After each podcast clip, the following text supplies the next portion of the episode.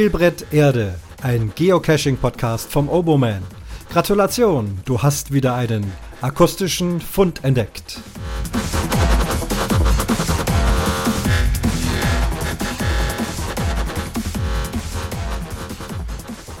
Und das ist dann der Fund Nummer 48. Grüße euch alle zusammen. Ich habe heute ein bisschen was Technisches.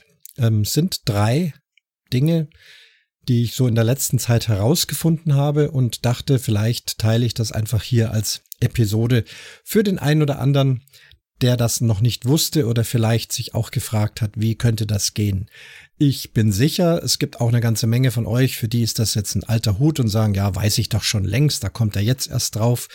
Aber wie gesagt, ähm, bei Geocaching gibt's ja doch immer wieder mal das ein oder andere äh, technische Wunder, wo man sagt, ich weiß nicht genau, äh, wie das funktioniert. Womit fange ich an? Ähm, zwei kleine Dinge oder vielleicht ähm, eine Sache, die mit den anderen nichts zu tun hat. Bin wieder mal bei den Adventure Lab Caches. Da gibt's ja eine eigene App. Und in diese App loggt man sich ein und dort sind, ist dann die Fundzahl zu sehen, die ihr aktuell habt. Wahrscheinlich ist euch aufgefallen, wenn man dann also jetzt Lab Caches löst, dann geht auch die Fundzahl entsprechend hoch.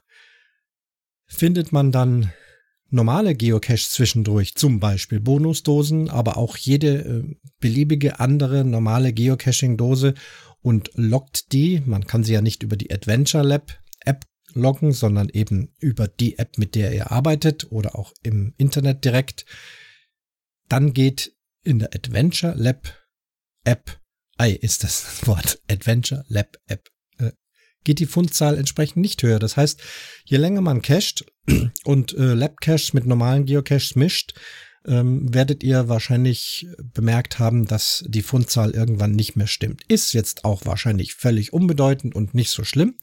Aber vielleicht hat sich doch der ein oder andere gefragt, ähm, warum ist das so? Oder für den einen oder anderen könnte es auch von Bedeutung sein. Ich hatte das selber, hatte angesteuert äh, Richtung einer runden Pfundzahl. Es ging da um die 3000. Und das heißt, da wollte ich schon ganz genau hinsteuern bis zu 2999, um dann einen besonderen schönen Cache zusammen mit einem befreundeten Cacher als 3000 lösen zu können. Von daher war es da also wichtig, die Fundzahl auch zu haben. Und ich habe hier, äh, es haben halt noch, was weiß ich, 10, 12 Caches gefehlt, äh, das gemischt eben mit Lab Caches und normalen Caches. Und da dachte ich, Mensch, jetzt geht's beim, äh, beim Adventure Lab App geht also die Fundzahl nicht entsprechend hoch. Da muss ich aufpassen. Nicht, dass ich plötzlich dann schon drüber bin. So bin ich draufgekommen. Genau. Einzige Lösung, die ich herausgefunden habe, um den Zähler wieder richtig zu stellen, ist sich ausloggen und danach wieder einloggen. Dann liest es wieder die aktuelle Fundzahl und bleibt da stehen. Wenn man dann aber an dieser Stelle weitermacht und wieder einen normalen Tradi findet und den auch direkt online loggt, ähm, bleibt auch hier der Zähler wieder stehen. Das heißt, dieser Zähler ist, wenn man ihn denn aus irgendeinem Grund braucht, äh, sehr unzuverlässig. Ich kann mich ja nicht, also ich könnte schon, aber es ist ja doof, sich nach jedem Fund wieder ausloggen, wieder einloggen. Also hier lieber auf den Zähler in eurer normalen Geocaching-App schauen, falls das vonnöten ist. Das ist also die eine technische Sache. Und dann kommen wir zu einer anderen Geschichte. Ich habe schon mehrere Wochen lang, fast Monate lang äh, beobachtet, dass ich immer wieder mal Logs bekomme, beziehungsweise dass auch befreundete Cacher mich fragen, ob ich denn überhaupt noch bei Geocaching wäre. Ähm, ob ich jetzt meinen Account gelöscht hätte. Dachte ich, wieso? Äh, was? Was soll denn das? Ja, ich habe deine Dose gefunden und im Listing steht als Owner Opted Out User. Also das hörte sich so aus an, wie wenn ich gar nicht mehr dabei bin. Ich konnte mir das nicht erklären, habe äh, sofort mein Listing aufgerufen, da steht ganz normal Oboman. Ich habe andere Cacher gefragt, schau dir doch mal bitte mein Listing an, steht auch Oboman. Gut, dachte ich, das wird vielleicht irgendwie ein kleines Problem einmalig gewesen sein. Jetzt habe ich aber in der letzten Zeit immer wieder mal beobachtet, dass Logs reinkommen die dann oft auch so eine automatische Signatur haben, wo eben automatisch zum Beispiel der Owner eingef äh, eingefüllt wird, also ohne groß lang nachzudenken. Da steht dann eben normalerweise Dankeschön an Oboman für diese Dose oder irgend sowas. Das schreiben die dann nicht händisch, sondern das haben die garantiert eben mit so einer Automatik eingestellt. Und jetzt immer wieder mal kommt dann eben ähm, vielen Dank an Opted Out User für das Hegen und Pflegen der Dose. Aber nicht regelmäßig. Äh, dann kommt danach wieder ein Log von jemand anders, da steht dann wieder der Oboman drin. Also ich konnte mir das nicht erklären, habe auch ein bisschen rumgesucht im Netz und erstmal nichts gefunden. Und nachdem es jetzt wieder häufiger aufgetreten ist, habe ich dann mal in der Community gefragt, habe dann vom Oscar zu Fuß einen Link bekommen von einem Forum. Da bin ich dann schon bisschen auf den Kern gestoßen, habe aber auch parallel dazu mal einen Hilfe, eine Hilfe-E-Mail an Groundspeak geschrieben. Ich wollte auch mal wissen, ob die denn antworten. Es steht dort, wir antworten binnen 24 Stunden. Hab also das Problem beschrieben, hab auch darauf hingewiesen, dass das äh, blöd ist.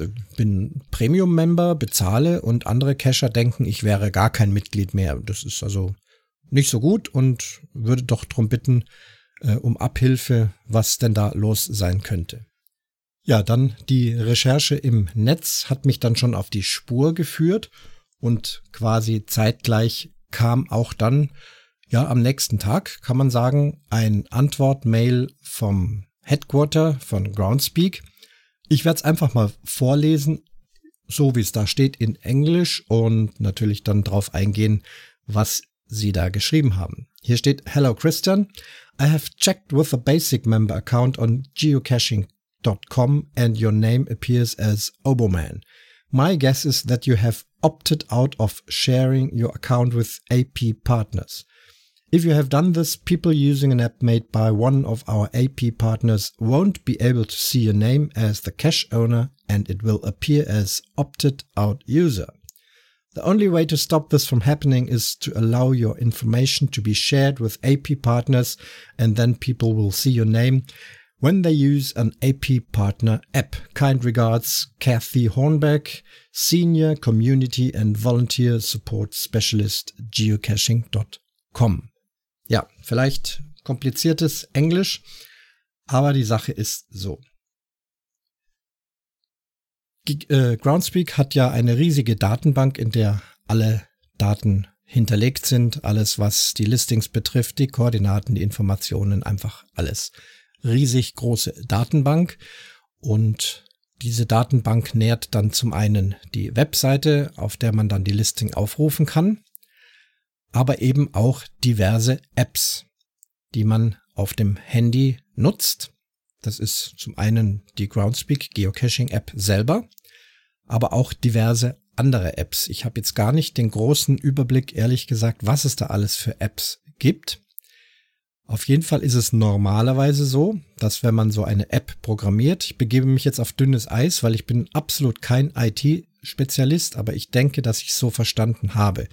Die Spezialisten mögen mich dann korrigieren oder ergänzen. Wenn man also so eine App programmiert und dann logischerweise gerne auf diese Daten zugreift, um sie eben in der App zur Verfügung stellen, braucht man normalerweise, ich erkläre gleich warum normalerweise, eine sogenannte API.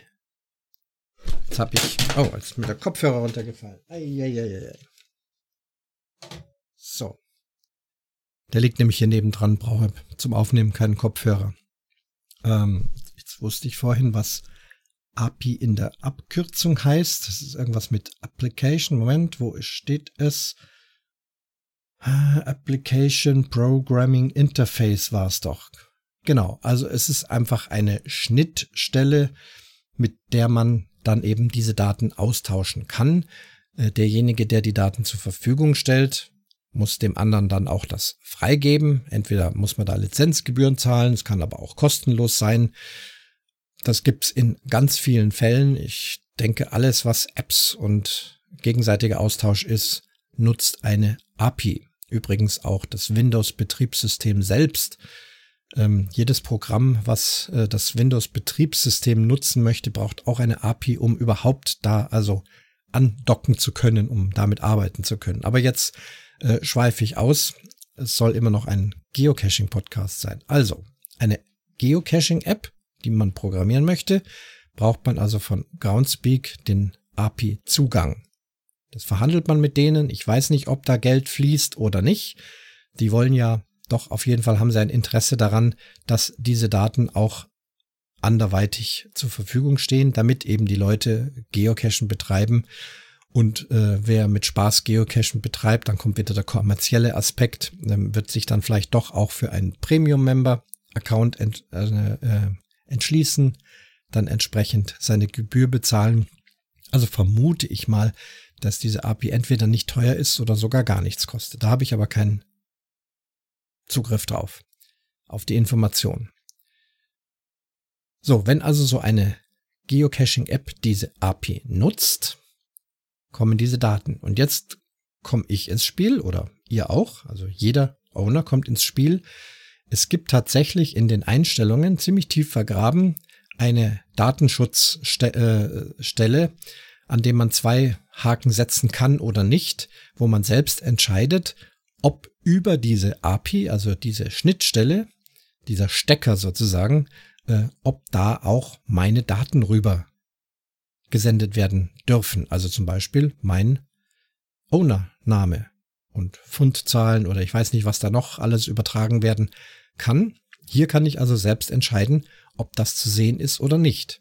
Auf der Webseite kann ich es nicht entscheiden. Ich habe mich ja entschieden, dort Mitglied zu werden, habe mich eingetragen und jeder kann auf der Geocaching.com Seite meine Daten sehen, soweit ich sie für Geocaching äh, zur Verfügung gestellt habe. Also der Owner-Name zum Beispiel, um den geht's ja jetzt äh, im Wesentlichen. Ich war mir nicht bewusst, dass ich da irgendwas eingestellt äh, haben sollte. Es kann sein, dass ich da vielleicht mal irgendwann aus Spaß drin rumgegraben habe. Bewusst war es mir nicht, aber tatsächlich habe ich gesehen, ich habe einen Haken gesetzt oder der Haken war gesetzt und tatsächlich ähm, hat das also verhindert, dass durch diesen API-Tunnel mein Owner-Name durchkommt. Das heißt, die meisten Geocacher sehen meinen äh, Owner-Name, weil sie zum Beispiel den Cache über die Webseite aufrufen oder weil sie CGeo nutzen.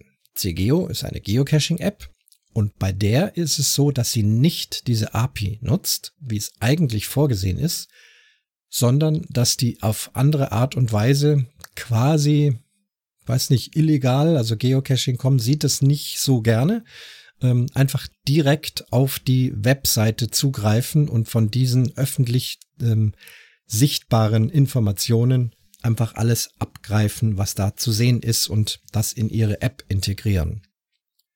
Könnte wieder finanzielle Gründe haben, vielleicht kostet die API doch mehr Geld, als man denkt. Äh, unterbunden wurde es bisher nicht, denn ich denke, CGO ist eine sehr weit verbreitete App und Geocaching.com würde sich dann da doch ins eigene Fleisch äh, schneiden, wenn sie das in irgendeiner Weise mit legalen Mitteln oder mit technischen Mitteln unterbinden würden. Dann würde es ganz, ganz viele Geocacher geben, die sagen, nee, dann habe ich keine Lust mehr, eine andere App möchte ich jetzt nicht lernen ähm, und hören dann auf. Also es ist so ein bisschen ähm, ein zweischneidiges Schwert. Aber es ist bekannt, dass ähm, Groundspeak das eigentlich nicht so gerne mag, dass man direkt von der Webseite das abgreift, sondern sie hätten schon gerne den technisch sauberen Weg über die API. So, dann gibt's eben andere Apps. Ich vermute mal, dass auch die Geocaching-App selbst logischerweise über eine API auf die Daten zugreift und da ist dann eben bei mir der Block drin, der Haken, da kommt dann mein Owner-Name nicht durch. Stattdessen steht dann da drin, Owner is opted out user. Das ist wohl die Erklärung. Oder eben auch andere Geocaching-Apps, da gibt es ja sicherlich einige noch, ähm, wo dann eben dasselbe Problem auftaucht. So, jetzt würde ich euch mal äh, dahin leiten, wo man das finden würde, damit ihr selber mal nachgucken kommt. Ihr ruft also geocaching.com auf. Ich mache das jetzt hier auch mal direkt. Moment, einfach mal ganz von vorne. Einfach geocaching.com. Und ich nehme mal an, ihr seid dann bereits eingeloggt. Rechts oben seht ihr euer Icon, daneben euren Ownername und darunter die Fundzahl. Hier klickt man drauf, um auf das eigene Profil zu kommen. Jetzt schweife ich kurz ab, dieses sogenannte dritte Problem der Sprache. Ähm, man kann ja diese Webseite von der Sprache her umstellen. Wenn ich also jetzt ganz nach unten scrolle, kommt ganz unten links eine Weltkugel und da steht Choose Language. Da gehe ich jetzt hier von Englisch auf Deutsch. Also ich kann das auch Englisch, aber wir machen es mal Deutsch. Und dann sind doch viele Dinge, nicht alles, aber doch vieles eben auf Deutsch übersetzt. Manche fragen sich, man schaltet das um und ein paar Tage später geht man wieder drauf und das ganze Ding steht wieder auf Englisch. Womit hat das zu tun? Das hat mit CGO zu tun. Genau, CGO ist da schuld dran sozusagen, wenn ihr denn CGO nutzt. Denn CGO funktioniert nur über die englische Version. Das heißt, wer äh, auf seinem Handy CGO startet, schaltet automatisch seine eigene Webseite wieder auf Englisch um. Wenn ihr also wieder am PC sitzt und würdet es gerne Deutsch haben, müsst ihr jedes Mal unten Choose Language, jetzt steht es hier auf Deutsch, wähle deine Sprache, wieder es auf Deutsch stellen. Das ist der Hintergrund. Nutzt man eine App mit einer API, passiert das, denke ich, nicht. Aber wie gesagt, CGO geht direkt auf die Webseite und schaltet das automatisch um auf Englisch, weil das wäre wahrscheinlich zu viel, wenn es dann auch noch in allen Sprachen irgendwie Zugriff hat. So, jetzt bin ich also auf meinem Profil. Da sieht man hier die zuletzt aufgerufenen Geocaches und alles weiter. Und links, auf der linken Seite kommt nochmal Profil anzeigen. Da müssen wir also auch nochmal draufklicken. Profil anzeigen. Und dann sehe ich also hier wieder Icon, Username, Fundrate und so weiter und so fort. Und ganz rechts, etwas unscheinbar, ist so ein kleines Einstellungsrad. Da muss man mal draufklicken auf das Einstellungsrad. Dann kommt Einstellung des Benutzerkontos mit allen möglichen Dingen, die man da einstellen kann. Da gehe ich jetzt nicht weiter drauf ein. Links im Menü habe ich Profilinformationen, Passwort ändern, Wohnort, E-Mail-Einstellungen und dann kommt Genehmigungen. Da müssen wir drauf gehen. Genehmigungen. Dann kommt irgendwas mit Einloggen mit Google und so weiter. Fasse ich nicht an. Und dann kommt ganz unten Genehmigungen für autorisierte Entwickler. Lege fest, welche Daten du mit den von Geocaching.com autorisierten Entwickleranwendungen teilst. Und da gibt's zwei Boxen. Die erste, meine persönlichen Daten nicht mit autorisierten Entwickleranwendungen teilen. Nicht teilen.